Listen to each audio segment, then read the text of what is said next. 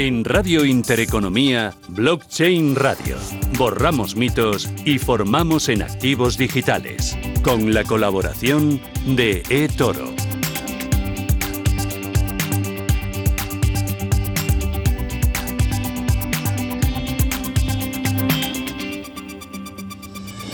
Es jueves, jueves 11 de febrero y arranca una nueva edición de Blockchain Radio. Javier Molina, ¿qué tal? ¿Cómo vas? Hola Susana, ¿qué tal? Buenas tardes. ¿Qué tal aquí, todo? Aquí estamos viendo máximos históricos otra vez, en, en el caso de Bitcoin, en el caso de, del Ether y bueno, y también pues noticias importantes de todos los frentes, del regulador, de los jugadores, de, de, en fin, de todo el ecosistema que está Susana en plena ebullición. Bueno, enseguida vamos con nuestras pinceladas de actualidad, pero antes, ¿quiénes nos van a acompañar a lo largo de esta edición de Blockchain Radio? Sí, pues fíjate que hoy vamos a darle un toque muy de actualidad, porque al final esto de la radio es eso, ¿no? Susana? Es hacer actualidad, es la diferencia con los podcasts, aunque luego lo convertimos en un podcast. Pero eh, vamos a tener, perdón, justo pues a, estos invitados que nos van a hablar de lo que está pasando, ¿no? Miguel Caballero de Tutelus, como siempre, haciendo formación, pero también explicación, ¿no? Y hoy vamos a preguntarles sobre, sobre Bitcoin y, sus aplicaciones, sus casos de uso. Vamos luego a hablar de tokenización, tokenización del, del sector inmobiliario. Vamos a hacerlo con Eric Sánchez de Renta IT, que es un nuevo proyecto que se ha puesto pues ahora mismo pues en, en, mercado y queremos saber pues eso, qué es tokenizar y por qué el sector inmobiliario, ¿no? Y por qué blockchain, ¿no?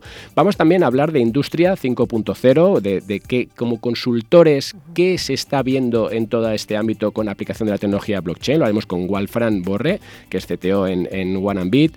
Y vamos también, Susana, a darle pues una parte importante hoy al programa a todo el tema de Hacienda, todo el tema que hemos eh, visto, ¿no? De que parece que nos van a perseguir a los que tenemos ahí pues criptoassets y para que nos cuente pues en este caso pues José Antonio Bravo que es economista, asesor fiscal eh, para que nos cuente qué hay de cierto en esto, qué debemos saber, qué debemos rellenar, qué debemos comunicar, para hacerlo siempre desde conocimiento y buen juicio, porque al final hay que pasar por Hacienda, fíjate, estamos ante bienes no regulados, pero donde Hacienda eso le da igual, lo que importa es que tú al final pues cumplas con tus obligaciones, ¿no? Y terminaremos como siempre con Íñigo Molero de CITHub. Ayer además colgaba yo en mi Twitter, Susana, eh, una mega compra que hemos hecho varios ¿Ah, sí? vecinos, Buah, es que ese café está buenísimo, entonces bueno, lo, lo colgaba ayer en mi Twitter Twitter. ¿Os habéis juntado varios vecinos para comprar café? Es que justo, mira, Gerardo Olivares, que, que es sí. un director de, de, de, cine, es vecino nuestro, y entonces pues le, le, dejé, vamos, le di a probar uno de esos de, de esas muestras que nos dejó Íñigo una vez, y, y vamos, le fascina el café, yeah. y, y, encima pues entendió el proyecto, vamos, parecía que yo era un comercial de CIRJAP ahí contándole qué es eso de la sostenibilidad, pero bueno, pues el otro día pues vamos, pues hicimos una, una compra a medias, y la verdad es que riquísimo como siempre, entonces vamos a, aplicar, hoy a que nos cuente Íñigo, más allá de, de esa parte, si quieres, de, de los proyectos, que también quiero que nos diga dónde están. Eh, el tema del ETHIC, ¿no? de, de ese token, ¿no? y que uh -huh. hablamos de tanta tokenización, pues qué mejor que, que cerrar con eso. Bueno, esto y más hoy aquí en Blockchain Radio. Antes nuestras pinceladas de actualidad. Esta semana el Bitcoin ha vuelto a ser protagonista. Resulta que el regulador, el supervisor, ha dicho cuidado, este es un activo de alto riesgo y ayer también desde el gobierno advertían de los riesgos y de la volatilidad de invertir en este tipo de activos. El Bitcoin actualmente se encuentra desregulado, no hay un marco legal que proporcione garantías y protección similares a las de productos financieros regulados y supervisados. Son las declaraciones de la secretaria de Estado de Economía, Ana de la Cueva, que advertía del riesgo de invertir en criptomonedas.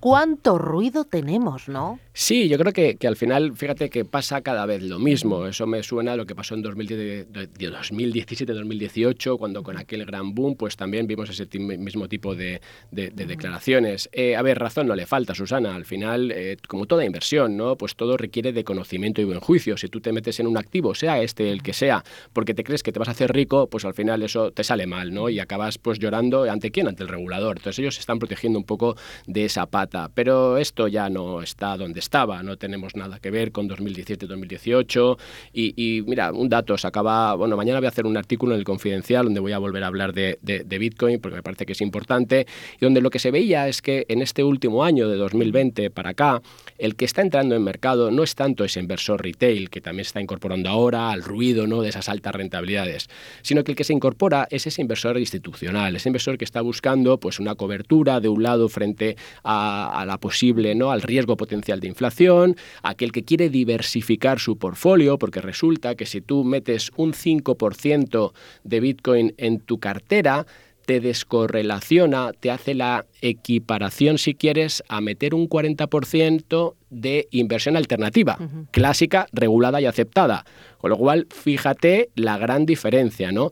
Entonces, claro, pues al final yo entiendo que, pues desde el Banco de España, la CNMV, pues hay que hacer esa, esa parte de recomendación, pero bueno, mm, yo creo que estamos en otro, en otro ámbito, en otra velocidad, y que aunque hay que advertir de esto, no hay que cerrar la puerta al desarrollo de todo lo que está viniendo, ¿no? Cosas que hoy contaremos aquí en Blockchain Radio, sobre tokenización, sobre... Entonces, muchas veces, pues, que, esa parte se mm, mantenga avisando, efectivamente, a esos inversores más incautos, a los que se quieren, quieren hacer ricos en este o cualquier otro activo, esos van a perder el 100% de los casos, pero que no pongan no pues eh, impedimentos a ese gran desarrollo que viene. Oye, hablabas de la presencia de los institucionales y aquí las empresas cada vez están diciendo más en torno al Bitcoin. Justo esta semana otra vez ha sido el presidente de Tesla el que le ha dado un nuevo empujón al Bitcoin, llegándolo a acercar a los 50.000 dólares. Eh, decía eh, que iba a permitir la compra de los vehículos con criptomonedas, pero también que iba a incorporar a su balance este criptoactivos. Además, era una cantidad muy importante, que no era... 1.500 millones de dólares. Es una barbaridad. Que había cambiado en su, en su tesorería, en su balance hacia, hacia Bitcoin, ¿no? ¿Por qué? Pues bueno, ahora se lo vamos a preguntar a, Miguel Caballero para que, me dé, pues, pues, que nos dé más, más de esas razones. Pero básicamente lo que, lo que se dice es esto, tú estás en este entorno donde el COVID pues, nos ha traído esa gran expansión eh, monetaria, si quieres, esa gran deuda y esa depreciación que nos va pasando poco a poco, ¿no? que, que vamos viendo que, que, tienen pues las, la tesorería, ¿no? En este caso, de, las corporaciones. Entonces, bueno, pues a raíz de MicroStrategy, que fue uno de los, de los pioneros donde él tal vez se ha pasado, una cosa es que tú pongas un 5, un 10%, ¿no? Eh, en tu, de tu tesorería Bitcoin y una cosa es que lo hagas, pues, que al final te conviertas casi en una empresa cripto, ¿no? Pero, pero que todo esto lo que lleva es eso, a que esos nuevos jugadores están entrando. Fíjate, hasta Twitter lo comentó pues ayer, dice, oye, lo estamos estudiando. ¿Por qué? Pues porque tengo tanta tesorería, no sé qué hacer. Es decir, que también esto es fruto... También lo ha hecho PayPal, ¿no? PayPal lo que hizo fue permitir, esto ya fue el año pasado, como, como lo hizo Square también, pues que por sus plataformas pues puedas al final eh, pues incorporar, a, eh, utilizar los, los, los, crypto assets, ¿no? Y hoy también salía Mastercard, Mastercard avisando de que también está, se está preparando para que todas sus plata, o sea, para su plataforma, fíjate que estamos hablando de Mastercard en todo el mundo, empiece, o sea, que esté preparada para poder ofrecer la compra-venta, ¿no? Eh, en este caso con, con crypto assets, ¿no? Y todo eso pues en ese entorno donde hemos visto pues Hacienda que también se está posicionando y bueno, y también pues eh, otra de esas noticias interesantes que luego pues, vamos a profundizar eh, cuando hablemos de tokenización es cómo se van creando, Susana, nuevos mercados monetarios, ¿no? En este caso el sector inmobiliario. Te hablo de todo el tema DeFi, un protocolo que se llama AVE, que ya hablaremos de esto más adelante también con, con, Miguel, que se está uniendo a Realte, que no es más que una plataforma de inversión en Estados Unidos, mediante tokens para hacer hipotecas sobre blockchain. Eso ya también nos abre otro campo, otro mundo, y pero nos dice que, esto es una revolución, Susana, y que esto está aquí y no se puede parar. O sea, vamos a poder poner eh, pues eh, más reglas en el juego que son necesarias, pero no podemos parar ese gran desarrollo que viene y que va a mejorarnos a todos la forma en la que nos relacionamos primero con el dinero y después veremos con el resto de, aspectos de la vida. Bueno, es la actualidad y para sentar la actualidad y para comprender hacia dónde vamos es importante eh, asentar algunos de los conceptos que ya hemos mencionado, pero yo creo que hoy es necesario ampliar. Vamos con nuestra página de formación. Blockchain Radio. Innovación y formación a la vanguardia.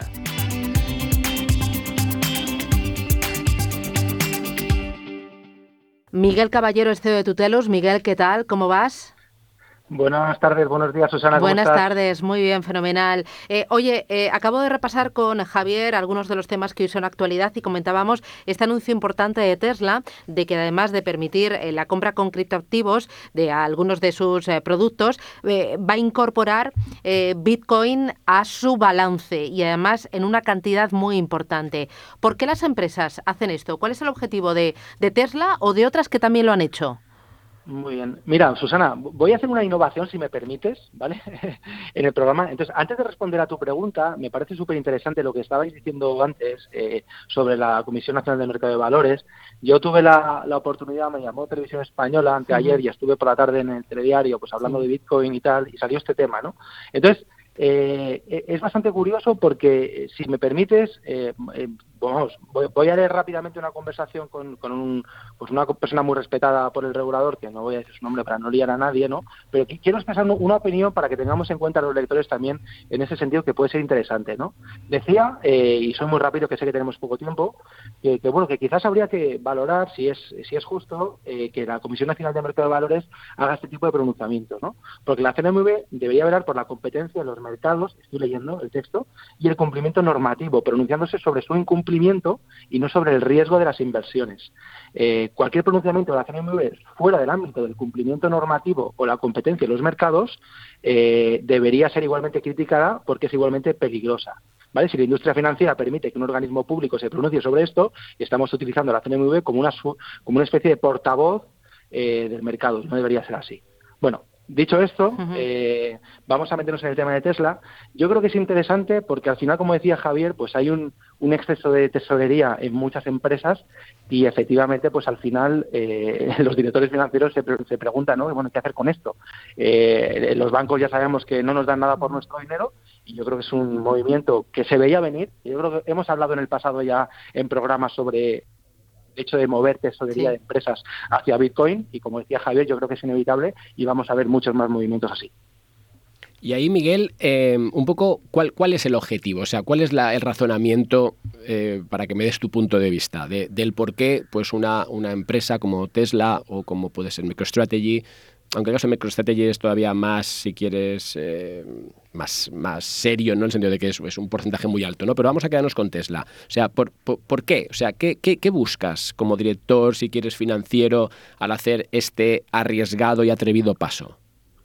Bueno, yo creo que clarísimamente proteger, proteger tus activos ¿no? y proteger tu tesorería de la deflación constante a la que vivimos sometidos.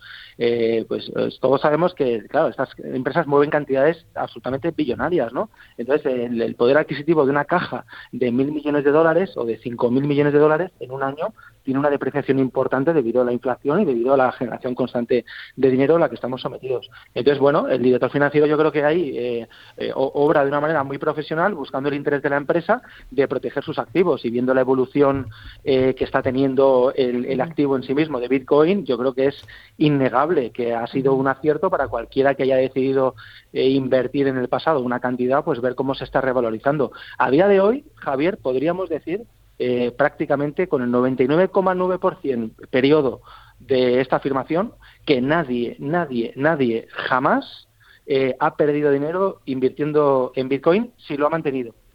¿Vale? Si lo ha mantenido en su cartera. Entonces, esa, esa visión desde una perspectiva también de un director financiero, pues yo creo que es muy sólida y en largo plazo yo creo que le va a dar la razón. Sí, no, eh, eso es cierto y de hecho el presidente de, de MicroStrategy dice eso, que ellos están aquí para quedarse, que no es una, una, operación de corto plazo, sino que es de más bien largo plazo. Pero ahí, Miguel, me surge una de las críticas ¿no? que siempre nos hacen, que es, sí, pero tú ahora tú tenías una volatilidad del 1% en tu tesorería y ahora, el caso de Tesla, según mis cálculos, te estás yendo a una volatilidad del 8%. Eso cómo lo sustentas, es decir, que, te está entrañando, es decir, que, que, todo esto no es gratis, Miguel, ¿no? Y yo creo que eso también es importante, pues recalcarlo, contarlo y también ver por qué se asume ese riesgo. Es muy interesante esto que comentas y yo creo que lo importante ahí es tener claro que estos movimientos de circulante tienen que ir para cubrir inversiones a largo plazo y reservas. Nada de utilizar eh, este dinero, este circulante a corto plazo para llevarlo ahí a, este tipo de inversiones, ¿no? Porque precisamente puede tener un problema. A nadie se le ocurriría, o yo no, nunca recomendaría a una empresa llevar su tesorería de corto plazo, sus pagos a 30, 60 días a Bitcoin. Porque claro, como baje, como baje Bitcoin con una corrección, pues te puedes cargar toda la planificación de pagos en tu empresa. En cambio, yo creo, entiendo que estos movimientos son más eh, a nivel de balance en el largo plazo, reservas, y bueno, y, no creo que el director financiero o el presidente de Tesla, Elon Musk, pues tengan intención de tocar esos activos en el corto o medio plazo. ¿Tú crees que vamos a ver a otras empresas eh, hacer anuncios en el mismo sentido, que esto no ha hecho más que empezar? Susana, yo no tengo la más mínima duda.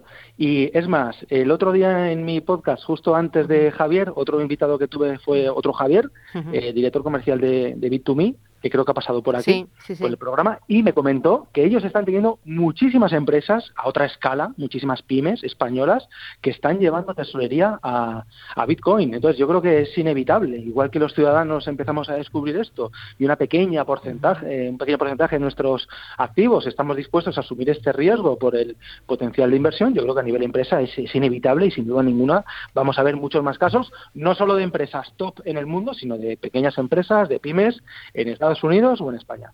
Y oye Miguel, otra pregunta ya para, para, terminar, también con relación con Bitcoin y otra de sus funciones, otra de sus, digamos, de su aporte de valor que comentábamos ¿no? la semana anterior, que es, es cómo, Bitcoin te permite justo eso, ¿no? Transferir valor, el, el, pasar si quieres también a la parte de los pagos, ¿no? Y que Tesla pues decía, oye, pues que vamos a permitir también pues que con, con Bitcoin se pueda, ¿no? En un momento dado, pues incluso pues comprar uno de nuestros coches, ¿no? Entonces mi, mi, mi pregunta es, a nivel de usuario, o sea, ¿qué, qué tipo de operativa estás viendo que se está haciendo eh, con, con, Bitcoin, es decir, más allá de esos países, pues a lo mejor pues donde pues su sistema monetario, ¿no? Te hablo de Venezuela, te hablo de Argentina, pues que tiene esos problemas y que aquí pues sí puede ser una, una mejor, un mejor dinero, ¿no? Pero a nivel de, de, usuario, no sé, eh, ¿cómo funciona ya, por ejemplo, mm, una transferencia que hace pues un, un, un inmigrante a su país? ¿Puede utilizar, está utilizando Bitcoin?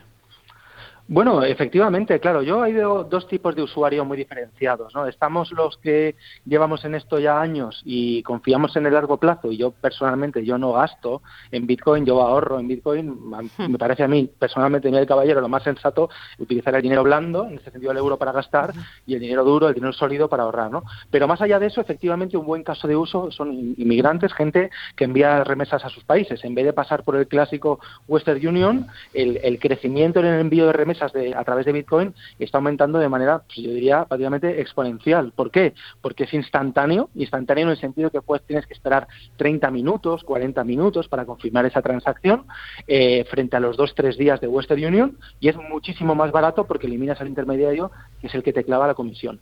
Hay un tipo de transferencia todavía mucho más interesante eh, que apenas hemos hablado en el programa, ya hablaremos en el futuro, que son eh, es lo que se llama la capa 2 de Bitcoin, a través de lo que se llama Lightning Network, la Lightning Network. A través de Lightning Network los pagos eh, con Bitcoin son instantáneos, instantáneos es instantáneos, milisegundos y coste cero. Entonces, bueno, esto ya va a ser para mí la siguiente revolución, el, procesar pagos eh, con Bitcoin eh, por Lightning Network, porque me podré pagar, bueno, yo, pues, como os digo personalmente, a lo mejor Miguel Caballero no, pero bueno, podré pagar un, sello, podré pagar un café, eh, podré gastar un euro en Bitcoin y que llegue instante, ¿no? Y, bueno, y ahí vamos a empezar a, a ver cómo los movimientos muy interesantes de, de, las grandes redes de pago, ¿no? Los Visa, los PayPal, los Hashcash, todos estos en el futuro, a ver cómo reaccionan frente a esa tecnología. Oye, Miguel, eh, hay una, una, duda que también siempre he tenido. Eh, al final, esa remesa que tú mandas a, a Honduras, a tus familiares en Honduras, ¿vale? Yo tengo un móvil con un wallet, me llega allí de forma instantánea con otro sistema, pero yo luego cómo lo convierto a, mis, a mi moneda local. Hay cada vez más soluciones locales en moneda local para ello, eh, desde, desde cajeros. En todos estos países ya hay redes de cajeros que tú llegas con tu, eh, con tu móvil, pasas el QR eh, y canjeas en ese mismo momento ¿no? tus Bitcoin por los pesos o la moneda local que tengas. Cada vez hay más comercio que aceptan también ese tipo de remesas y yo creo que estamos en un momento todavía pues muy incipiente que desde España y desde Madrid pues todos estos servicios no los vemos porque no los utilizamos, porque no los necesitamos, porque estamos súper bancarizados, pero que en todos estos países el mundo, claro, es muy diferente, ¿no? Y están mucho más evolucionados. Entonces, cada vez es, eh, bueno, ya lo sabéis, Venezuela es el segundo país del mundo que más dinero mueve por Bitcoin en remesas. O sea, es tremendo, ¿no? Un país muy pequeñito como es el segundo del mundo. Entonces, ahí todos estos mercados están mucho más eh, desarrollados, hay soluciones locales, soluciones físicas y la gente, lo más importante es que ya las está utilizando. Miguel Caballero, desde Tutelus, muchísimas gracias por esta lección, por esta clase y cuídate mucho. Hasta la semana que viene. Adiós. Gracias. Chao, chao. Caso práctico en Blockchain Radio.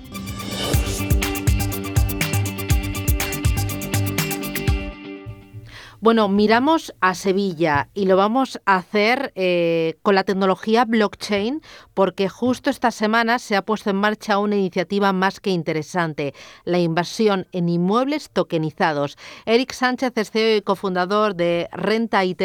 Eric, ¿qué tal? Muy buenas tardes, bienvenido.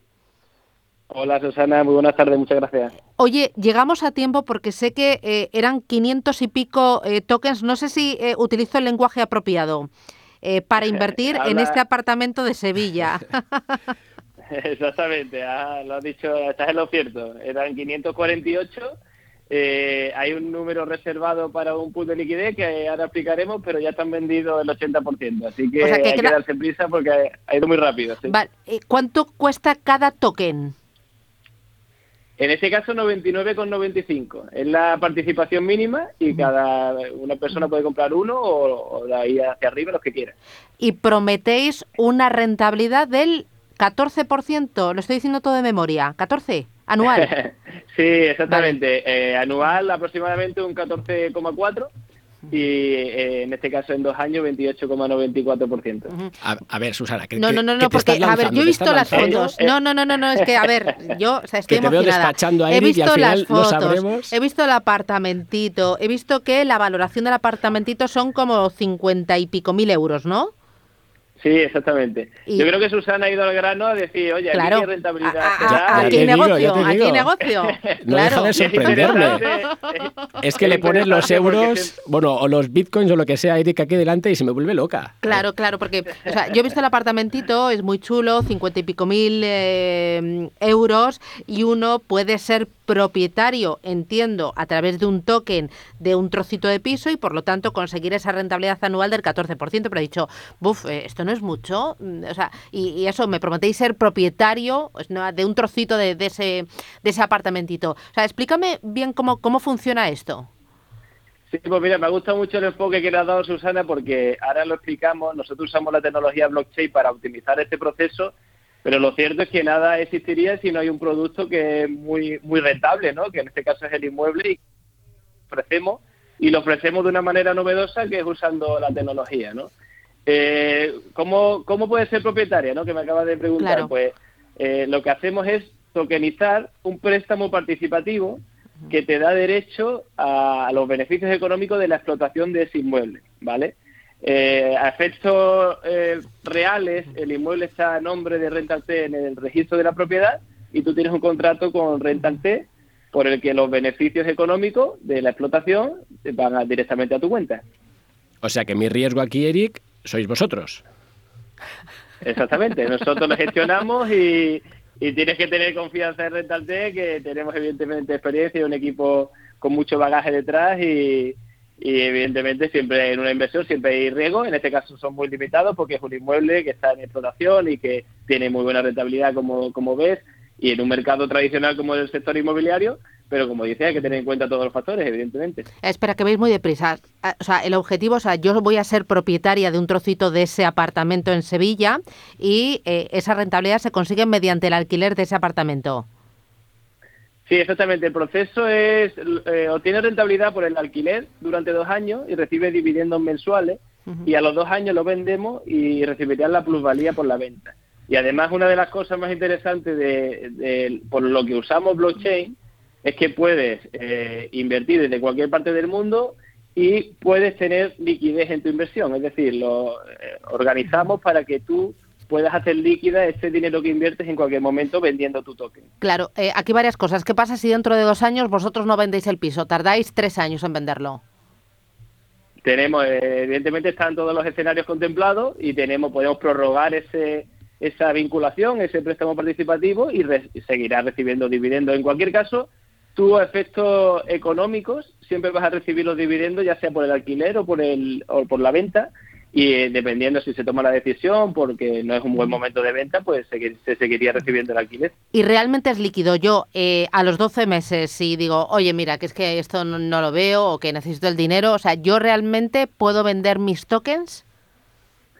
A los 12 meses o a, o a los dos días, porque nosotros ahora en cuanto se cierre la oferta, creamos un pool de liquidez, que no sé si Miguel en sus clases ya ha explicado lo que es, es parte de esta innovación tecnológica que hay en la finanza descentralizada, que básicamente te permite que, tú vendas tu token sin necesidad de un comprador, ¿no? Ponemos un, un lugar, por así decirlo, en el que tú puedes depositar tu token que representa el inmueble y coger tu dinero eh, representado en token, pero dinero fiat, dinero como el dólar, correspondiente dependiendo del valor de mercado, pero sin necesidad de tú buscarte un comprador. Es decir, vas a tu ordenador, te conectas, haces la ejecución y recibes tu, tu inversión.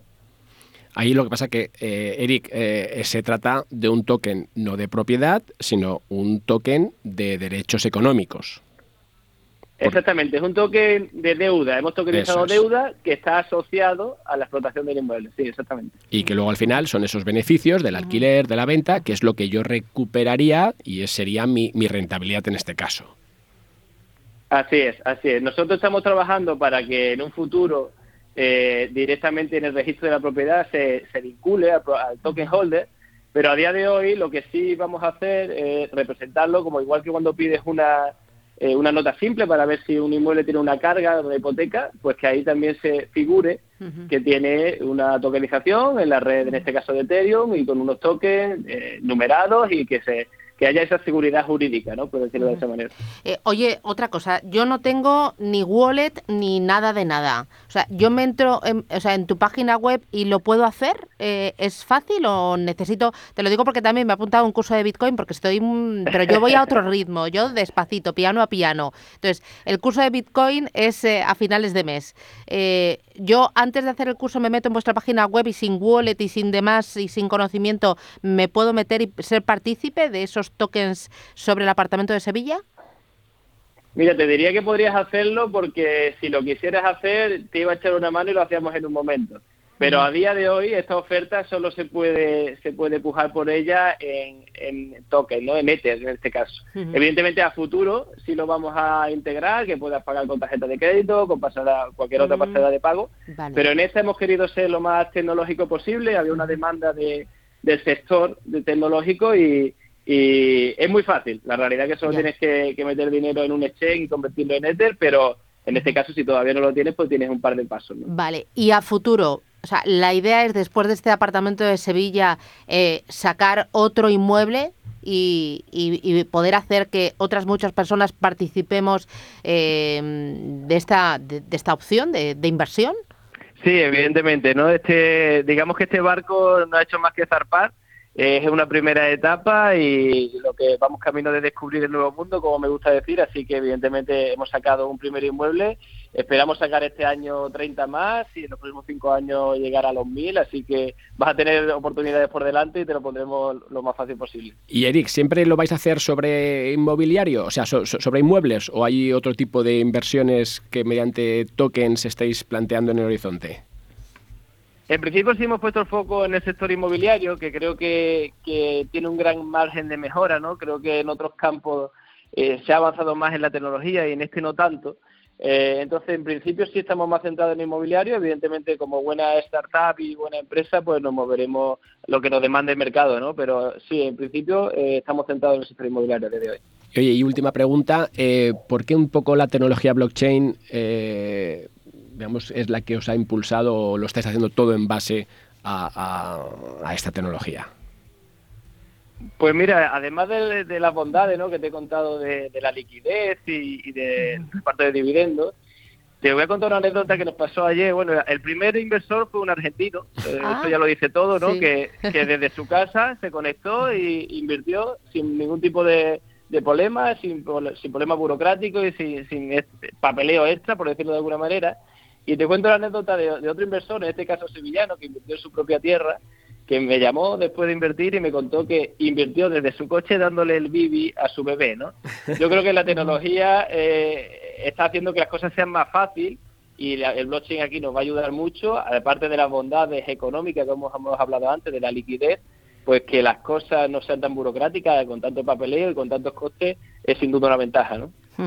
Pues estupendo. Eric, enhorabuena por la iniciativa. Eh, me ha encantado el apartamentito. En esta llego tarde, pero la próxima voy a espabilar. Eric Sánchez, CEO y cofundador de Renta IT. Enhorabuena. Gracias. Pues hasta pronto. Adiós. Chao, chao. Gracias. Gracias, Javier. Blockchain Radio. Caso práctico. Nos acompaña ahora Wolfram Borre, que es CTO en Guanabit. Eh, Wolfram, ¿qué tal? Muy buenas tardes, bienvenido. Hola, ¿qué tal Susana? ¿Cómo te va? Fenomenal, aquí estamos en pleno blockchain. Eh, ahora enfocándonos a todo el tema de la industria 5.0. Cuéntame antes de nada, ¿qué, qué hacéis en Guanabit? Bueno, básicamente nosotros estamos enfocados en la consultoría y el desarrollo de proyectos en el área de la manufactura, ¿no? Eh, para productos de consumo masivo. Nosotros tratamos este, con la tecnología y, obviamente con el, conocimiento lograr nuevos paradigmas y nuevos eh, modelos de negocio, nuevas dimensiones. El, tema está en que existen eh, modelos tradicionales en el cual eh, existen fabricación de productos y que hay, un, hay un excedente en data que no se le toma valor. Nosotros, gracias a la tecnología blockchain, pretendemos poder brindarle el valor necesario a esa tecnología para luego comercializarla. Y ahí igual, Frank, cuando te hablas de esa, esa capa de valor que podemos darle utilizando la tecnología, ¿a qué te refieres en concreto si vamos a la industria 5.0, por ejemplo, o al sector manufacturero que estabas comentando? Fíjate, eh, toda la data actualmente en los procesos intrínsecos de la manufactura están aislados, correcto. No tiene representaciones digitales eh, de manera real con blockchain. Entonces, nosotros tenemos un, unas, unas aristas principales, las cuales se llaman el Blockchain Business Model Innovation, ¿no? que gracias a la tecnología innova con las nuevas dimensiones, eh, tratas de capturar la data desde el login point de manera real, ¿vale? Capturando la data valor para poder luego de eso generar eh, avatares o gemelos digitales. No sé si están familiarizados con el concepto de lo que es un gemelo digital. No, a ver, cuéntanos, cuéntanos para nuestros oyentes, ¿qué es eso? Vale, un gemelo digital eh, viene siendo una representación digital de un proceso o un producto. Eh, básicamente, eh, cuando extrapolas eso a, una capa de información, simplemente tienes una data analítica pero a partir de eso tú tienes que generar el valor real a, a, ese a ese melo digital o a ese, proceso para luego comercializarlo, ya sea base un token, ya sea base un contrato automático, ya sea un contrato inteligente. Nosotros nos encargamos de poder analizar el modelo de negocio tradicional y llevarlo a una nueva digitalización con valor. ¿Vale? Tenemos también la perspectiva de que blockchain viene siendo una Internet del valor, como viene siendo. Eh, nosotros proporcionamos eh, el estudio completo de qué cadena de bloques utilizar para poder ser eficientes, por lo menos en la parte de, procesos productivos que, que, que, hacen, eh, que aportan valor no por, por segundos y que utilizan hasta inclusive eh, micro micropagos para poder entenderse en sistemas, ¿no? Entonces estamos hablando un poco de lo que son los dispositivos Internet of Things, involucrar este gemelos digitales, involucrar lo que es el blockchain ID, el blockchain avatar y luego todo esto derivarlo a lo que es el uso de la electronic data interchange, que es el intercambio de información como un medio de comercialización de data. Entonces nosotros nos enfocamos, tratamos de, ensamblar todo este paradigma para poder brindar un valor adicional a un nuevo modelo de negocio al que una industria ya lo tiene de manera tradicional y que con eso se puede beneficiar y sacar uno más dinero, más más más, rentabilidad reducir costos eh, y obviamente evitar marginación, tanto tanto marginación que existe para poder calcular pérdidas, eso se puede reducir. Estamos tratando de ensamblar sistemas muy precisos, muy medidos, gracias a la tecnología blockchain. Igual, ya última pregunta, ¿algún caso de uso en el que estés trabajando, hayas trabajado que, o que veas ahí que va a salir de forma inminente, utilizando un poco todo esto que nos estás comentando? Sí, nosotros eh, básicamente eh, estamos abocados en la construcción de un framework, por decirlo así, un aplicativo que lo que hace es eh, registrar ciertos productos de captura de datos de Internet of Things, básicamente para manufactura o en este caso fábricas que fabrican máquinas que utilizan sensores de Internet of Things para, poder, fabricar eh, por lo menos botellas de plástico. eh, una botella de plástico que va a ser llenada con agua, que puede ser llenada con suero para, para consumo de, hospitales. Entonces, ese proceso intrínseco requiere, eh, lleva mucha data, conlleva mucha data y, y lo que tenemos es con el, con el software podemos mesurar cada stage, cada paso, capturando la data y aportando un valor general en, en, esa máquina. Entonces, esa máquina ya automáticamente, como produce un proof of work, una prueba de trabajo real, que es fabricar una botella de plástico, también puede hacer su eh, semejante digital en tiempo real con un gemelo digital o un blockchain avatar. Y actualmente se puede, pues, gesta demasiados beneficios para cerrar el ciclo de, reciclaje, sustentabilidad, eh, valor, y ese es el, el, verdadero, la verdadera misión ¿no? de, este, de este proyecto. Fantástico. Wolfram Borre, CTO en Guanabit. Muchísimas gracias por las aclaraciones. Un placer, hasta pronto, suerte. Gracias. Adiós, chao, chao. Vale, chao, chao. Blockchain Radio. Borramos mitos y formamos en activos digitales. Bueno, hemos visto esta semana que el regulador, el supervisor y también el gobierno han hablado sobre eh, y han advertido sobre el Bitcoin y los riesgos que conlleva el invertir en activos. ¿Hacienda ha dicho algo? Claro, eh, yo creo que sí, que, la parte de, Hacienda está clara porque ya se pronunciaron muy al principio. O sea, que tú, da igual que eso esté regulado o no, pasa por caja y cumple con tus, eh, con tus obligaciones tributarias. Mira, desde que llevo haciendo información económica, yo tengo claro una cosa, que es que Hacienda te cobra absolutamente por todo. Por lo que tienes, por lo que debes, por lo que heredas, por lo que donas, por lo que gastas, por lo que ahorras, y por, por lo que no declaras. Bueno, eh, aprendemos de, Bitcoin y de cómo eh, hay que declarar eh, los criptoactivos con José Antonio Bravo, que es economista y asesor fiscal en Negocians. José Antonio, ¿qué tal? Muy buenas tardes, bienvenido. Hola, muy buenas tardes. Mm. Oye, porque las plusvalías generadas por criptoactivos, ¿esto cómo funciona? Hacienda, ¿dónde se le...? O sea, yo entiendo que Hacienda hay que decírselo todo, ¿no? Y Hacienda ya lo sabe todo. Bueno, Hacienda todo todo no lo sabe. Bueno, debería, debería. debería saber. No sé lo que le va a costar saberlo. Ah. Pero bueno, lo importante, lo, o sea, lo que tenemos que saber es que las plusvalías que se produzcan tanto por la transmisión de criptomonedas a cambio de euros como por la transmisión de, de una criptomoneda a cambio de otra, deben tributar en, como ganancias y pérdidas patrimoniales, de acuerdo con una consulta vinculante que emitió la Dirección General de Tributos en 2018. Es decir, José Antonio, si yo compro, o sea, cojo mis euros, compro Bitcoin, de Bitcoin paso a Ether y de Ether paso a KNC y los devuelvo, todo eso son operaciones que tenemos que ir contemplando y declarando. Correcto, cada operación intermedia en la que hago un cambio de una criptomoneda a otra, debido a la calificación eh, que le ha dado la, la agencia tributaria de bien inmaterial, cada uno de estos cambios entre criptomonedas serían permutas en los que se produciría una ganancia o pérdida patrimonial. Y al final, ¿cómo Hacienda sabe de todo esto? Porque yo entiendo que puede controlar la parte de euros, es decir, lo que yo mando y yo recibo, pero toda esa parte, que muchas veces la tenemos hasta en exchange descentralizados, ¿eso cómo se debería hacer? Pues eso en principio Hacienda a día de hoy no, tiene ninguna notificación ah, de todas esas transferencias. Eh, lo que sí que vamos a tener más adelante, sobre todo en casas de cambio españolas, es una obligación de informar de aquellas transferencias que superen un determinado importe, que aún no está fijado reglamentariamente, porque estamos hablando de un proyecto de ley, por el cual entonces tendrán que informar de esas transferencias que se producen, de, eh, informar de emisor y receptor y del importe y en qué, en qué criptomoneda se hace. Tendrán un poco más de información, pero seguirá faltando la información eh, principal, las transferencias que se hagan desde wallets de las que seamos propietarios y tengamos las, las claves privadas.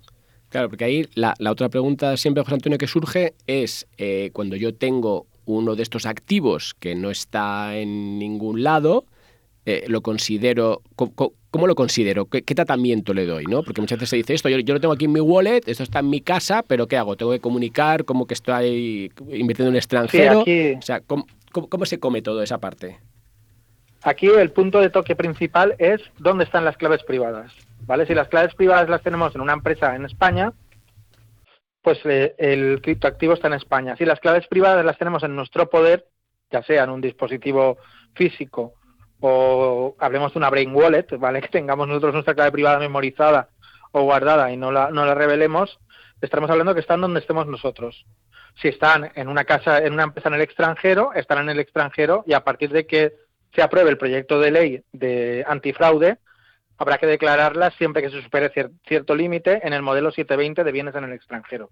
Claro, porque este modelo 720 hay que hacerlo ahora, a día de hoy, o ahora eh, no tenemos una, o sea, estamos a expensas de lo que se nos diga, o eso ya es una obligación que tenemos.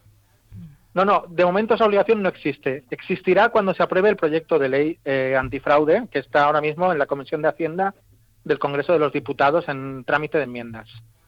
Vale, vale, vale. Total, que ahí, José Antonio, ¿cuál es la recomendación que le damos a todo inversor en criptoactivos con respecto a esas No, obligaciones esto vale para fiscales? Bitcoin, pero vale para todo criptoactivos, ¿no? Sí, sí, vale para cualquier criptoactivo. Entonces yo la recomendación que le hago a, a los contribuyentes es que eh, estén informados por, por fuentes fiables de, de las obligaciones que pueden existir, que ahora mismo solo tienen obligación de, de obligación de, de declarar las ganancias y pérdidas patrimoniales que se produzcan por la transmisión de criptomonedas, pero que cuando se apruebe el, el, anteproye- el proyecto de ley antifraude estarán obligados también a informar de las que tengan en el extranjero, en exchanges o casas de custodia de criptomonedas. Que se encuentren situados en el extranjero. Muy bien. Con lo cual hay que llevar, José Antonio, una Excel con esas miles o cientos de operaciones que llevamos, una a una, y que además estas se pueden compensar con otro tipo de operaciones de acciones clásicas. Efectivamente, o sea, las ganancias y pérdidas patrimoniales lo mejor es llevarlas en algún software. Existen varios varios tipos de software eh, para llevar este tipo de operaciones y sacarlas de los exchanges, incluso de las wallets. Y entonces se pueden llevar de una forma ordenada y calcular la ganancia o pérdida patrimonial. Cuando llega el momento de declarar estas ganancias y pérdidas patrimoniales, eh, se pueden compensar con ganancias y pérdidas patrimoniales que proceden de otros bienes, como por ejemplo inmuebles o acciones. ¿Vale? O sea, una pérdida patrimonial en criptomonedas se puede compensar con una ganancia patrimonial en acciones o con una ganancia patrimonial por la venta de un piso. Ya la inversa, pérdidas en o ganancias en, en criptomonedas se pueden compensar con pérdidas. También se pueden compensar con el 25% de los rendimientos del capital mobiliario que se hayan obtenido en ese ejercicio. Y si todavía no estuvieran compensadas las pérdidas patrimoniales, se pueden compensar en los cuatro años siguientes en el mismo orden. Primero con ganancias patrimoniales de ese ejercicio y luego con el 25% de los rendimientos del capital mobiliario de ese ejercicio. Jope, O sea que al final eh, estamos equiparando como una acción Sí, más, ¿no? sí, o sea, sí. No, no nos complicamos, ¿no? estamos Antonio? equiparando O sea, A una más acción. que, más que a una acción, a- yo lo equipararía a un inmueble, a un bien. Vale. Porque no quieren, legislativamente no quieren eh, llamarlo ni dinero ni activo financiero, porque sería un problema para ellos. Si fuera, un, si fuera dinero, estaría haciendo la competencia al dinero de curso legal, al euro, y si fuera un activo financiero, si fuera Eh, o sea, tendría que estar supervisado por la CNMV, cosa que no puede no puede supervisar. Un protocolo descentralizado no es supervisable por ningún organismo. Oye, pero en- Entonces han decidido llamarlo bien inmaterial. claro, O sea, meterlo ahí en un saco. pero eso en la renta, ¿dónde lo metes? ¿En, en qué casilla? Eh, vale, la casilla sería la de, o sea, tienen que entrar en, en el apartado de eh, transmisión de bienes patrimoniales, o sea, ganancias y pérdidas patrimoniales procedentes de la transmisión de elementos patrimoniales en el apartado de otros elementos patrimoniales. Vale. En otros elementos Salvo que más adelante, sí, otros elementos Eso. patrimoniales, es el número 5. cuando eliges el número de bienes es el número 5 que aparece. Salvo que cambien el modelo, porque todos los años cambian el modelo y yo no descarto Claro. que en- si no este año, en dos o tres años, pongan un apartado que además de ac- eh, el de inmuebles que aparece, además del de acciones y títulos valores, aparezca criptomonedas, Vale. para saber que esa transmisión es de ganancias o pérdidas en criptomonedas. Y oye, José Antonio, como dato curioso, ¿tantos inversores en criptomonedas tenemos en España como para montar todo este show que se está montando? Pues eh, el problema no es los que hay, sino cómo crece el número.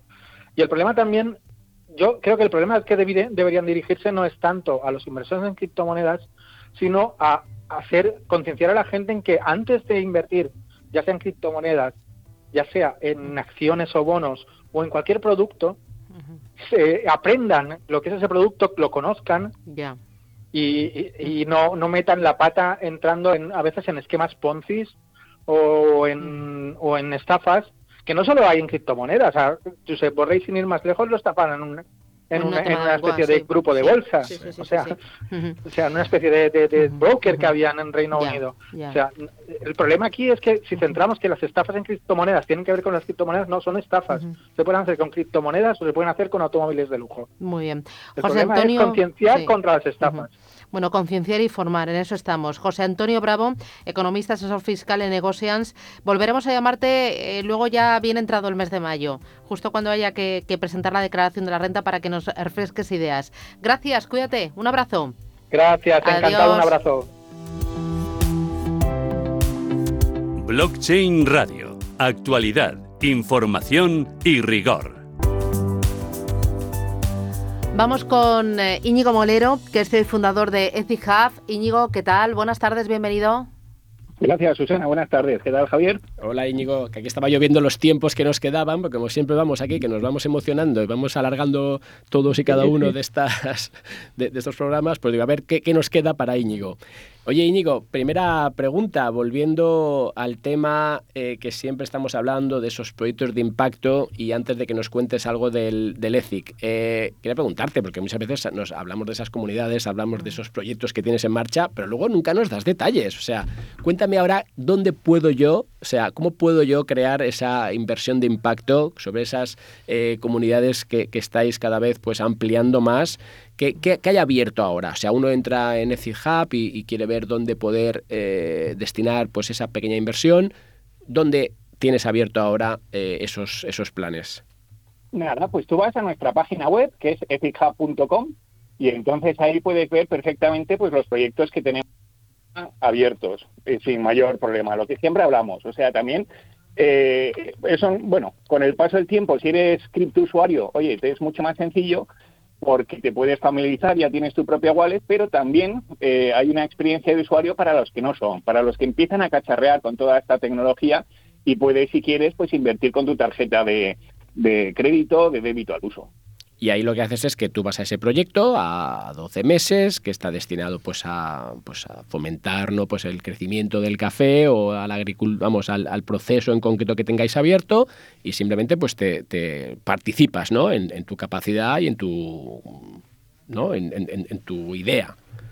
Claro, exactamente. Ahora, si vais a la página web, pues podéis ver que tenemos diferentes proyectos abiertos de distintas comunidades de Pavencul, de la comunidad azteca, de Camambé, y son proyectos pues que están en torno a diferentes cantidades, ¿no? lo que ellos van, van solicitando. Y entonces, pues bueno, en uno ya eh, hay invertidos 7.268 euros, en otro 2.600, en 13.000. O sea, siempre tenemos un poco la mentalidad de ir subiendo proyectos en función de, bueno, de las necesidades y también de los agricultores, por supuesto, pero lo que te decía siempre, ¿no? De tener un poco la certeza de que vamos a poder ir cerrando esos proyectos pues con las aportaciones que hacen todos los efijables.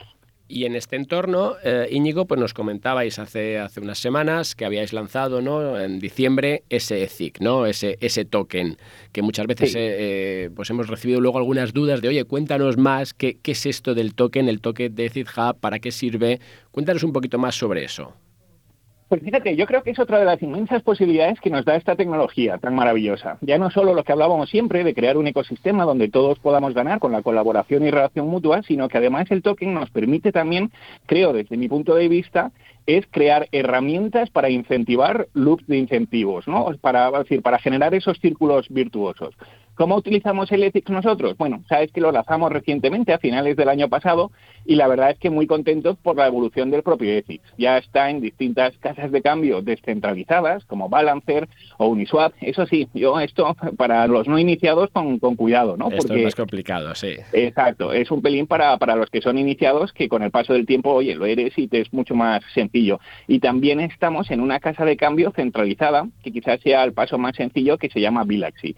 ¿Para qué sirve nuestro token? Pues básicamente, fíjate, eh, le damos una capa extra de seguridad a toda la plataforma. A pesar de contar con un 0% de impagos en estos dos años que estamos trabajando, el Ethics lo que va a servir también es como una especie de para que el inversor tenga la tranquilidad de que si hay oye, un evento de cisne negro o por cualquier cosa una comunidad, oye, que al final creo que tendrán que llegar algún impago, pues esos ethics están dispuestos como en un sistema de compensación que tenemos, que ya tienen un valor monetario, los haríamos líquidos y compensaríamos a los inversores. Entonces, fíjate que loop de incentivo más maravilloso, sobre todo para aquellas personas que digan, oye, pues puedo ver cuál es el ethics, estamos hablando de una tecnología que es abierta, que todo el mundo puede verlo y si hay algún tipo de impago, pues tenemos tres niveles de seguridad. El primero son los ethics que estaquean los originadores de los préstamos, los originadores de los proyectos, que es un poco skin in the game. Tú vas a subir un proyecto, pues oye, tienes que tener unos ethics de garantía, pues si los proyectos que has subido no son buenos y no se pagan, pues vamos a empezar por los ethics que tú has puesto de garantía. El segundo nivel que tenemos es eh, una bolsa que está compuesto por el 50% de todos los ethics emitidos. Y si tampoco diera para ese nivel, cosa que bueno, que sería muy muy muy extraño, pues incluso hay un tercer nivel que son los propios ethics holders que pueden poner sus ethics para dar ese colateral a los agricultores que a día de hoy no tienen garantías. Y a cambio, que es otra de las posibilidades maravillosas de la tecnología, les estamos dando pues eh, rentabilidad por el mero hecho de tener esos ethics que tienen holdeados para dar seguridad a todo el ecosistema. En la, primera de las funciones, Íñigo, que hablabas de, ese staking, eh, ¿cómo funciona realmente? O sea, porque dices que es el originador, ¿no? El, el que al final los está, mm, los está bloqueando, ¿no? De alguna forma. ¿Eso cómo, cómo, cómo, lo podemos explicar sencillamente qué se persigue y, por qué se hace eso? Pues se hace primero, el, primer hub que tenemos, el hub, local hub originador, es el Lending Debt, que es la sociedad que está detrás, y tiene un staking de 10 millones de EFIX que además, fíjate Javier, lo que hablamos siempre es la transparencia, ¿no? De, de, que cualquier persona, seas o no seas usuario de Hub, tú puedes irte a un explorador de bloques y ver que están estaqueados en un contrato inteligente. Entonces, todos los proyectos que se suben a la plataforma por parte de este primer originador, por Lending Dev, tienen ese aval que tienes de respaldo esos 10 millones de ETHICS. Es decir, que si hubiera algún impago o algún proyecto no se pagara de vuelta, entrarían en juego esos 10 millones para liquidarlos, convertirlos en DAI o XDAI y eh, dárselos a los inversores para que no vieran mermada su inversión. Vale, vale, vale. Y desde el punto, entonces entiendo muy bien la, parte de, protección, si quieres, a, ese ahorrador que decide hacer ese tipo de inversión de impacto. Pero una vez que tenemos esos ethics cotizando, lo que has dicho tú, en varias chains descentralizadas, incluso una centralizada, como nuevo comprador, o sea, yo voy a invertir y quiero buscar proyectos, ahí realmente no, no tendría un sentido eh, económico el, adquirir ese token o me pierdo algo. No, no, no, no, perfectamente. Tú puedes financiar nuestros proyectos y no ser usuario del ETIC. ¿Qué va? En absoluto. O sea, tenemos distintos perfiles de usuarios según quieras asumir más o menor rentabilidad, ¿no? O mayor o menor riesgo. Es decir, tú puedes financiar un proyecto y meter, pues, uno de los proyectos que tenemos ahora. Pues, eh, oye, pues les presto mil euros a la comunidad de Pavencool a que me dan un 8% de rentabilidad anual. Perfecto. Fíjate que no has tocado el para ninguna parte. Entonces, el otro papel son los poseedores del ETHIX. El ETHIX, al final, como te digo, lo lanzamos embrionario. Es decir, lo bonito de esto es que se está construyendo todo, pero ya tiene un poder, eh, ya tiene un cambio, ¿no? Pues a día de hoy creo que son 85 centavos de dólar lo que se paga por, por un ETHIX. Es decir, todo esto se tiene que ir construyendo, claro, paso a paso, pero los cimientos son sólidos. Entonces tú ves que el originador de los créditos primero de todos esos proyectos es Lending Debt, que ha puesto de aval 10 millones de ethics para que en el supuesto de que uno de esos proyectos que ha subido no se pagara, pues entrarían en juego esos 10 millones de ethics para compensar a los inversores que han puesto su dinero. Entonces, ¿cuál es lo chulo de esto, Javier? Que lo que pretendemos con el paso del tiempo es dar esa seguridad a los inversores, sobre todo si hablamos de inversores del mundo de la inversión de impacto, que puedan decir, oye, pues los préstamos es que están colateralizados por un 400% o un 500%, ¿sabes? Por el valor del EFIX que tiene y yo hago un préstamo de 100.000 euros y fíjate, el valor que tienen o el aval que han puesto los originadores de crédito son eh, 4 millones de euros lo que tienen. O sea que sí que tienen margen para que si no se me paga este proyecto ellos lo puedan hacer. Seguridad, rentabilidad e inversión de impacto. Íñigo Molero, gracias, hasta pronto. Gracias, Susana. Hasta la semana que viene. Chao, chao. Gracias, adiós. Y que nos vamos. Otra vez, Susana. es Que, mira que hoy le hemos dado demasiada actualidad, fíjate. Sí, no, pero a mí me ha gustado, me ha gustado. También era necesario, ¿no? Pues tocar todos esos temas, ¿no? Porque más allá de los precios, que ya sabes que aquí nunca hablamos de eso, siempre hablamos de lo que hay detrás. Creo que, que es importante eso, ¿no? Entender eh, qué representa este ecosistema, fíjate las grandes virtudes que, que, trae consigo toda esa tecnología. Y al final, pues bueno, aquí estaremos para seguir contando. Bueno, nos reencontramos el próximo jueves a las 2 de la tarde aquí en Radio Intereconomía, en Blockchain Radio, y nos pueden seguir en iVoox, en Spotify y en www.blockchainradio.es. Gracias y hasta la semana que viene. Adiós. Blockchain y criptoactivos. Innovación y formación con los protagonistas de esta industria que está cambiando el mundo. Blockchain Radio, con Javier Molina y Susana Criado, a las 2 de la tarde cada jueves en Radio Intereconomía, con la colaboración de eToro.